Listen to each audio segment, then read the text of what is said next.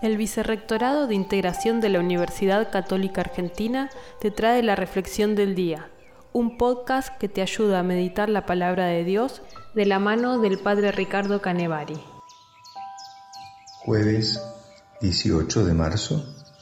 El Evangelio es de San Juan, capítulo 5, versículos 31 al 47.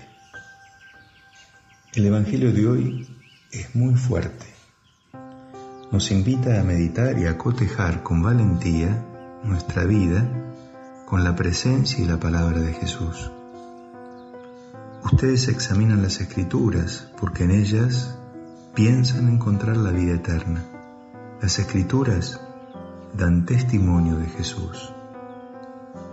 Que San José, Padre de la valentía creativa, nos ayude a andar y a desandar una y otra vez nuestros caminos, a lanzarnos a la aventura de las sendas creativas y providentes del Dios de la historia.